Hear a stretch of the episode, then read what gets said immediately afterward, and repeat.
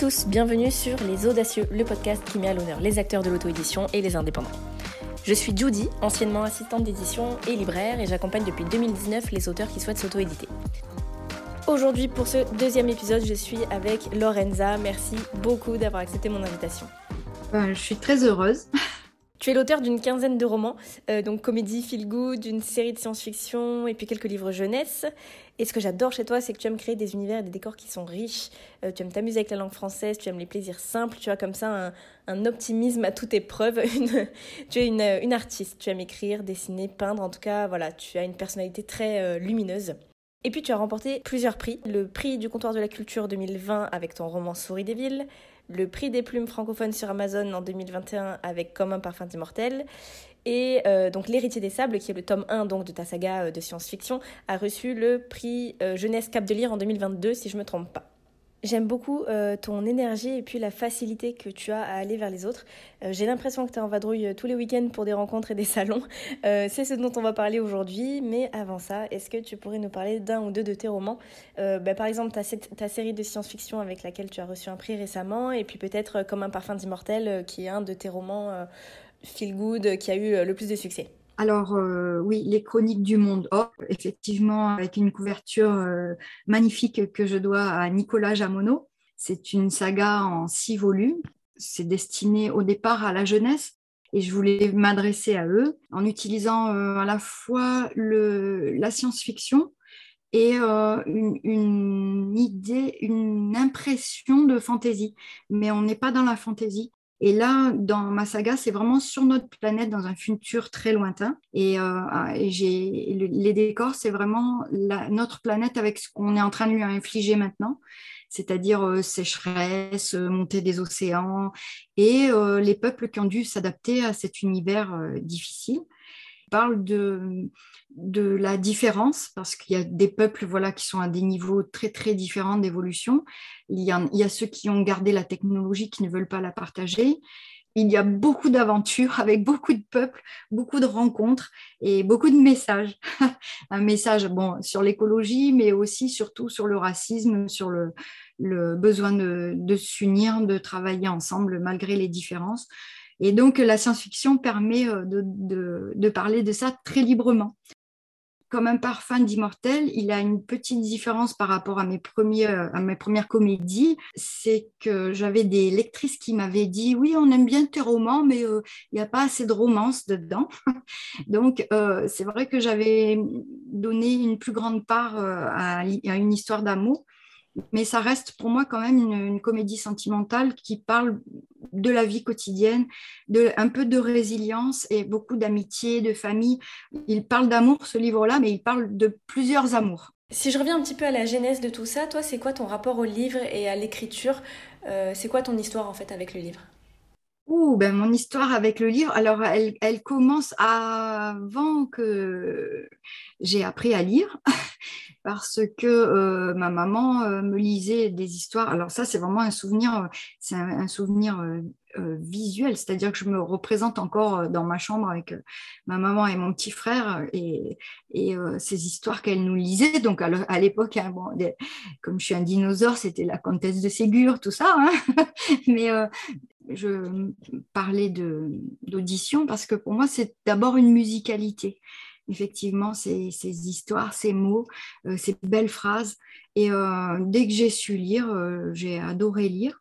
Et dès que j'ai su lire, écrire, je me suis mise à, recopier. Des fois, quand on avait des dictées avec, alors à l'époque c'est pareil, c'était du Théophile Gautier ou des, auteurs du 19e siècle, je m'amusais à la maison à recopier les textes pour le plaisir de, parce que j'appréciais les mots, j'appréciais les phrases, les descriptions. Et donc, euh, mon rapport à l'écriture, euh, mon premier rapport à l'écriture, on va dire, c'est la lecture. Quoi. Je une grande, je lis beaucoup plus que ce que j'écris. je suis une grande, grande lectrice. Et, euh, du coup, ben, après, c'était une évidence. J'avais besoin de coucher sur le papier. Alors, quand on est enfant, on commence par des, poèmes, des petits romans, des petits contes, parce qu'on est enfant mon premier roman, je l'ai écrit, euh, je l'avais montré à une institutrice pour qu'elle me le corrige, mais elle ne me l'a jamais rendu, donc dommage, je ne l'ai plus. Voilà, j'ai passé mon adolescence ensuite à écrire des textes, et euh, voilà. Parmi les, auteurs que j'ai l'habitude de côtoyer, tu es, je crois, celle qui fait le plus de rencontres, de salons, de, dédicaces en librairie, etc. Euh, tu es aussi particulièrement active sur les réseaux sociaux. Euh, bon, on te voit partout et on dirait que tu connais, tu connais tout le monde, tu connais toutes les librairies. Est-ce que c'est important pour toi de te déplacer du coup et d'aller rencontrer des lecteurs où ils sont? Oui, en vérité, je suis une grande timide et donc je passe mon temps à me soigner. Donc je vais tout le temps vers l'autre parce que ma première réaction, ça serait de m'enfuir. Donc du coup, euh, je fais l'inverse, je vais vers les gens. Du coup, c'est devenu une seconde nature et maintenant, je pourrais même parler aux, arbres, aux livres, aux, murs. Et donc, euh, non, non, c'est très important pour moi de, rencontrer effectivement euh, les gens, j'adore ça, j'adore bavarder. Euh, hier encore, euh, j'ai fait un, salon où euh, j'ai un petit garçon. Je lui disais, mais non, tu es un petit peu trop jeune pour les chroniques. grâce à, mon, à Nicolas Jamono, mon illustrateur favori, j'attire beaucoup de, jeunes lecteurs qui sont vraiment fascinés par les dessins sur les couvertures.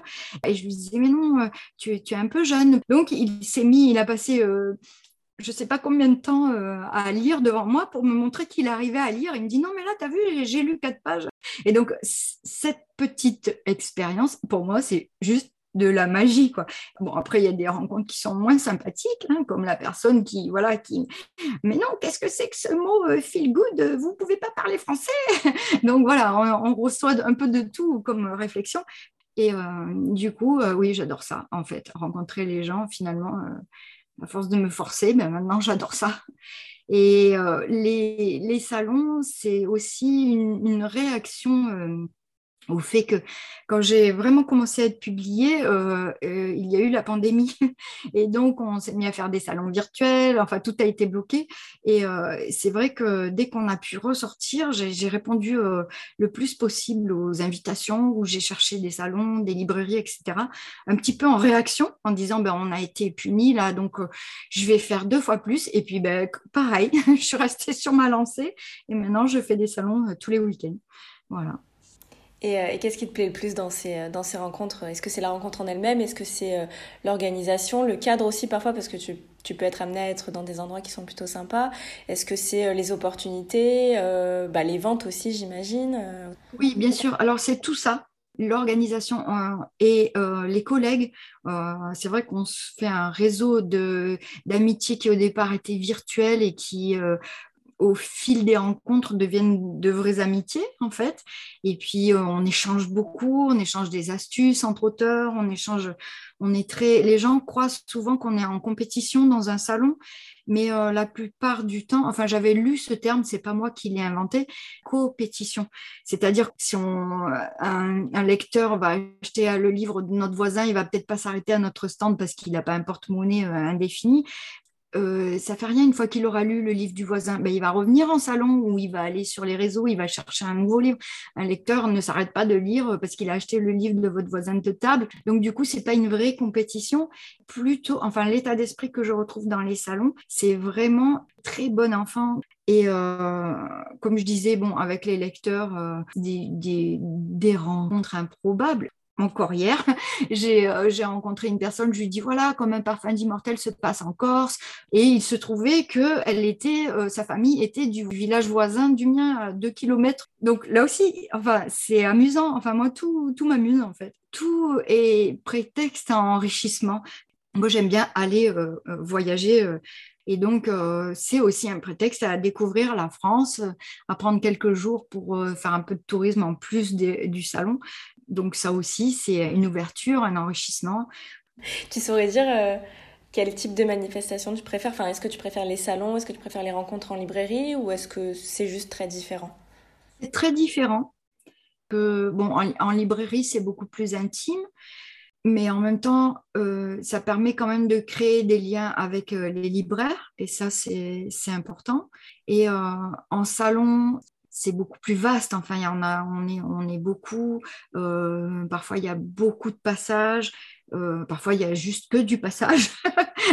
mais voilà, c'est, on est peut-être un petit peu plus perdu, mais j'aime bien quand même, parce que bon, je, fais toujours l'andouille avec mes collègues, donc ce qu'on ce qu'on fait pas forcément en librairie parce qu'on est tout seul. Et en revanche, des expériences que j'aime énormément, mais là, c'est vraiment du point de vue commercial, c'est-à-dire des, des, endroits où, en tant qu'auteur, euh, euh, je fais beaucoup, beaucoup de ventes, c'est dans les culturas.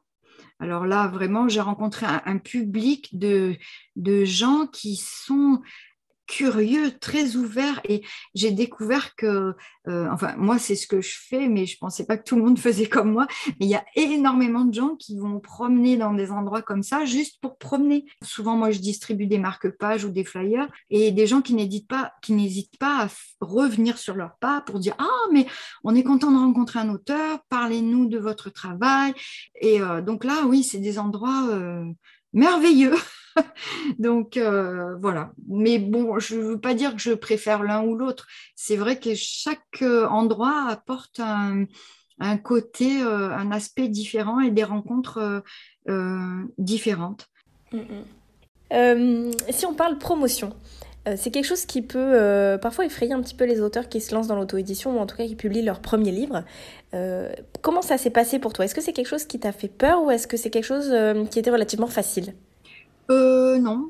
Avant de publier, euh, j'ai participé à des concours que je n'ai pas gagnés, mais euh, dans lesquels on avait euh, les, les comptes rendus des lecteurs jury. Et donc, j'ai eu une majorité de bons retours. Et on a toujours la personne qui n'a pas aimé du tout, qui met 4 sur 10 ou 2 sur 10. Donc déjà ça, ça, ça avant, vraiment avant de publier, ça met bien d'aplomb. Je ne peux pas plaire à tout le monde, c'est normal. Du coup, ça permet d'avoir une vision vraiment extérieure euh, de soi-même, de pas se dire oh mon, tonton, ma grand-mère m'ont dit que c'était bien. Voilà, c'était des gens euh, complètement extérieurs. J'avais participé euh, aux Nouvelles Plumes, enfin ce genre de, de femmes actuelles, François Lazire, tout ça. Donc c'est des jurys quand même qui sont aguerris. il y en a certains qui m'ont donné des avis qui m'ont permis de modifier un petit peu aussi les détails de, mes romans. Donc je me suis sentie légitime du coup, je pense que quand on a peur de vanter euh, son, ce qu'on a fait, euh, c'est parce qu'on n'est pas peut-être pas sûr. Euh, mais moi, quand j'ai pris la décision de les publier, vraiment, c'est parce que je m'étais dit, bon, bah, ça va aller, j'ai eu 8 sur 10, c'est bon. je ne fais pas du juste pour faire plaisir à ma voisine ou à ma copine, voilà. Du coup, bah, après, c'était facile d'en parler d'une façon un peu sincère d'être contente de son... Alors là, on va parler de produit en fait, hein, puisqu'on parle de publicité, d'être content de son produit. Et puis même s'il y avait eu quelques petits ratés, comme par exemple mes couvertures, ben, j'ai changé les couvertures, je me suis adaptée, j'ai fait mes petites études de marché euh, donc il faut être quand même à l'écoute aussi, notamment dans, voilà, dans les critiques quand elles sont constructives. C'est vrai que quand on a une grosse critique euh, au tout, tout, tout début, euh, quand j'écrivais les, les, chroniques du monde hors, je, je les avais envoyées à un écrivain, pareil, un écrivain très, très renommé et aguerri. Donc il m'avait tout raturé en rouge, pas ça, pas ça, pas ça, pas ça. quand on le reçoit, on est un peu vexé, mais après il faut passer euh, par-dessus et se dire, bon, qu'est-ce que je peux tirer à, mon avantage? Et donc et passer par dessus voilà l'orgueil ou enfin le les vexations etc bon et puis après ça c'est bien quand c'est constructif. Et puis après on a des critiques qui ne sont pas constructives. Donc du coup celles-là carrément on les évacue on n'en a pas besoin. Donc euh, de ce point de vue là moi je pense que c'est pour ça que quand je fais de la, promotion pour mes romans je me sens euh, je suis contente, quoi. Je me dis, ouais, ouais, je vais présenter aux gens euh, un produit qui, qui tient la route. En même temps, je m'entoure de professionnels. J'ai un dessinateur, j'ai un graphiste, j'ai une correctrice. Voilà, ouais, cette légitimité, elle m'est donnée un petit peu aussi par euh, le fait que je m'appuie sur, euh, sur des gens qui sont des professionnels aussi. Après, ce qu'il faut, c'est il ne faut pas non plus lasser les gens. Il ne faut pas publier tous les jours des promotions. Il ne faut pas parler que de son livre tout le temps. Euh, donc, euh, j'essaie de trouver un juste milieu, de faire des visuels, comme tout à l'heure, euh, tu parlais du, des dessins, j'aime aussi beaucoup la photographie, donc je m'en sers pour voilà, créer des visuels intéressants. Je, prends beaucoup de, plaisir à faire ce que je fais. Tant que j'ai de la passion et du, plaisir, ce n'est pas une contrainte et il n'y a pas d'appréhension. Tiens, d'ailleurs, je voulais revenir sur les groupes de lecteurs, justement, dans lesquels tu donnes ton avis sur les réseaux sociaux. Ça te paraît important, toi, de donner et de partager et pas seulement finalement de proposer quelque chose et de faire la promotion de tes propres ouvrages, tu as vraiment le besoin d'échanger en fait? C'est une chose que je fais euh, encore plus maintenant parce que je suis auteur et euh, j'ai vraiment envie de faire la promotion de certains auteurs qui m'ont plu. Je suis vraiment une lectrice et euh, je partage ce que j'ai aimé, tout comme pour le cinéma ou pour le théâtre, enfin chaque fois que je vais voir un spectacle, etc.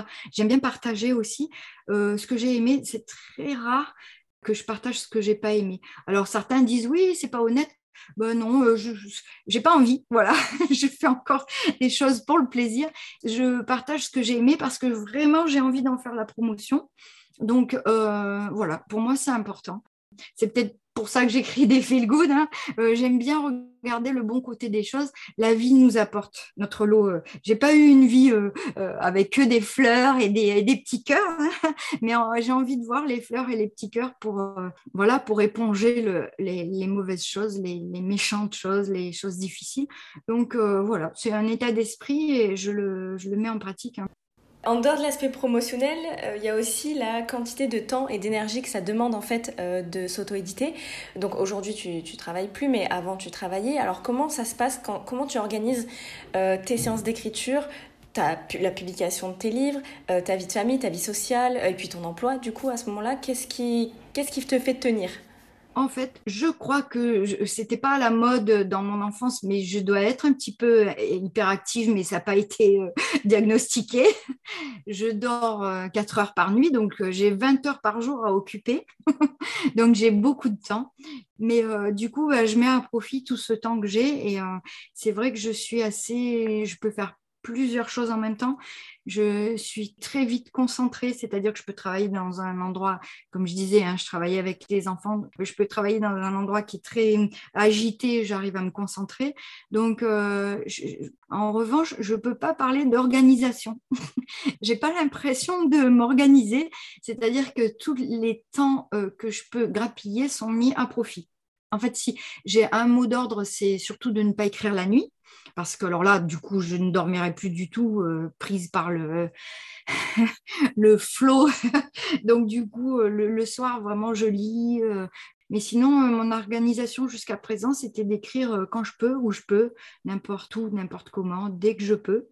Et, après, c'est vrai que j'ai une vie très socialement très riche, avec une grande famille, beaucoup d'amis, beaucoup de sorties. Je, je, fais de la salsa, donc, euh, je ne sais pas. Non, je n'ai pas l'impression d'être organisée. Juste, je mets bout à bout euh, tous les temps qui me sont accordés. Maintenant que je suis auteur à temps plein, j'essaye de ne pas me disperser effectivement, en me disant Ah ben là, maintenant, j'ai plein de temps.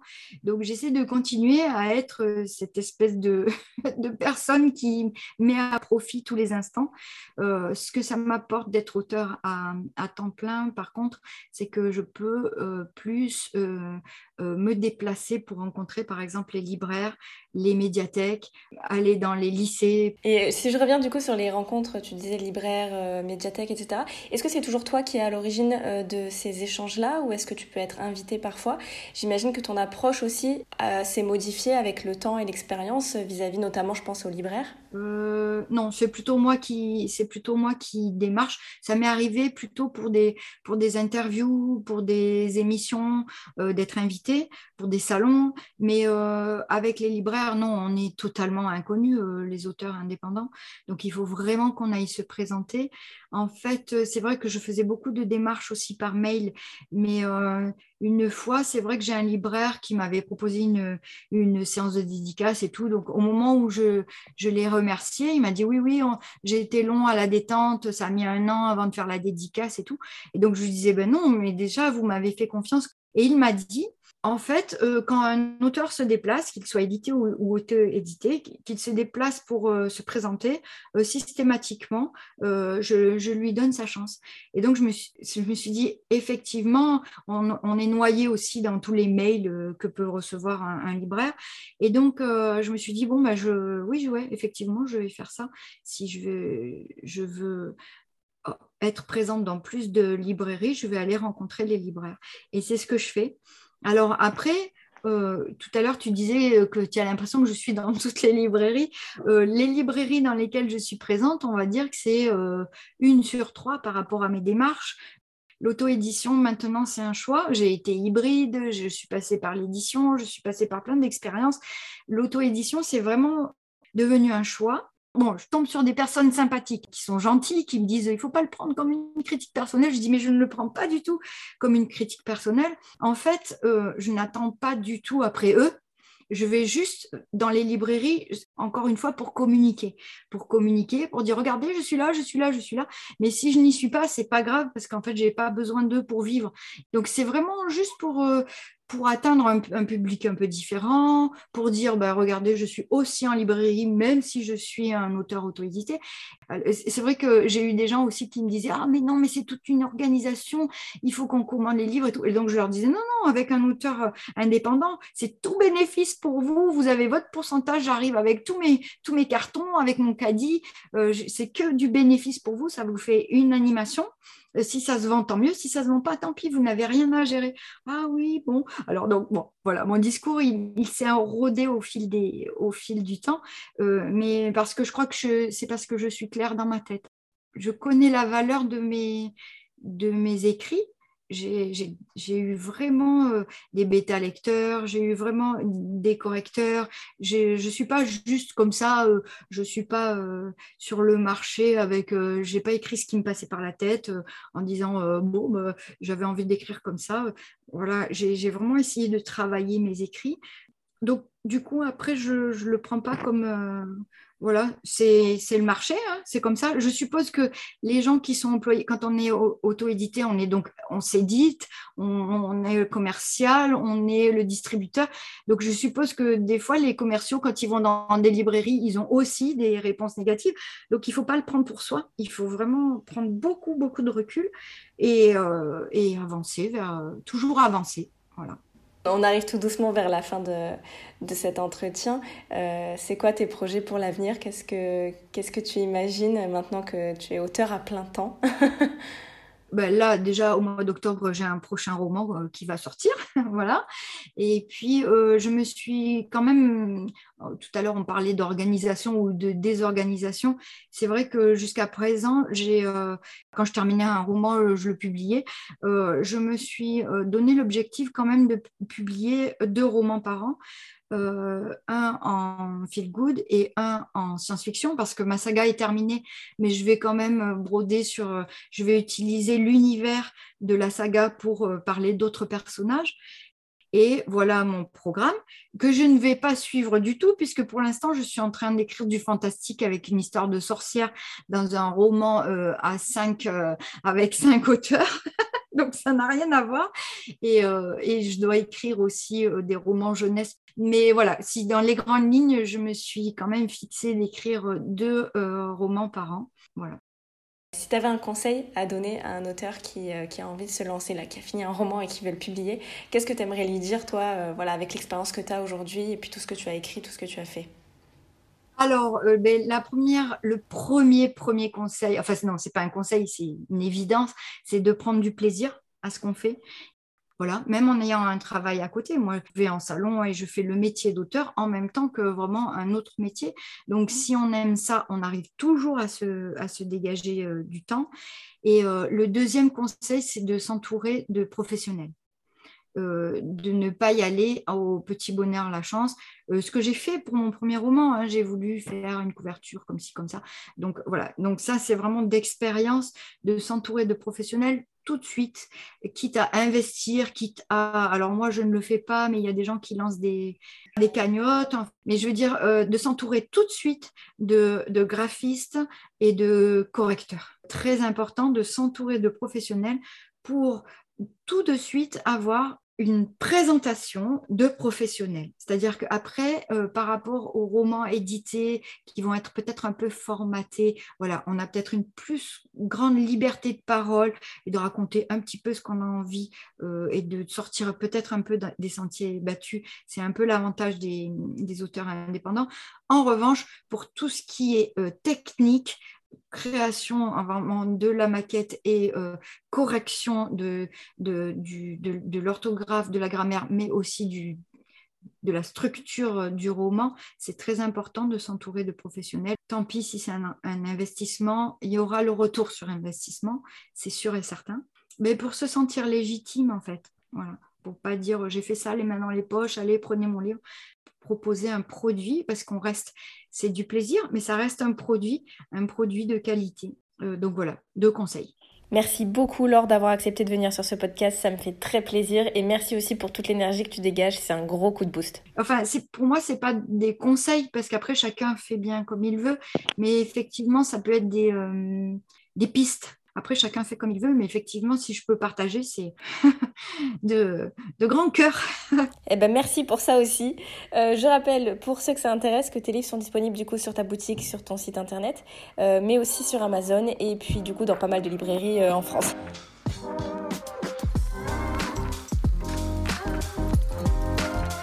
Si je devais conclure ce podcast, je dirais qu'aller vers les autres, c'est pas forcément inné et c'est pas forcément facile. Euh, ceci dit, toi, tu as réussi à dépasser cette appréhension et aujourd'hui, tu prends même du plaisir. Alors l'autre, ça peut être un lecteur, mais ça peut être aussi un auteur, un libraire, un éditeur, en fait, peu importe. Il faut chercher la rencontre, il faut la provoquer. Euh, ça permet de partager euh, bah, les mêmes intérêts, évidemment, de trouver du soutien parfois, de gagner en confiance, mais je pense que ça permet surtout d'apprendre de l'autre. Et toutes ces rencontres, qu'elles soient bah, finalement réelles ou virtuelles, elles ont leur importance. Il y a toujours quelque chose à apprendre des autres, et parfois c'est juste une jolie rencontre sur un salon, mais parfois on s'ouvre à de nouvelles opportunités. Si vous voulez vous lancer dans l'auto-édition mais que vous ne savez pas vraiment par où commencer, euh, j'ai créé une formation qui s'appelle Réussir en auto-édition pour vous aider euh, dans ce projet. Vous pouvez retrouver toutes les informations sur mon site internet, euh, mon compte Instagram ou en barre d'infos. J'espère que cet épisode vous a plu. Si c'est le cas, n'hésitez pas à laisser un petit avis, à partager l'épisode. Si vous aimeriez qu'on aborde d'ailleurs un sujet en particulier, laissez-moi un petit message sur Insta ou dites-le moi en commentaire. Ciao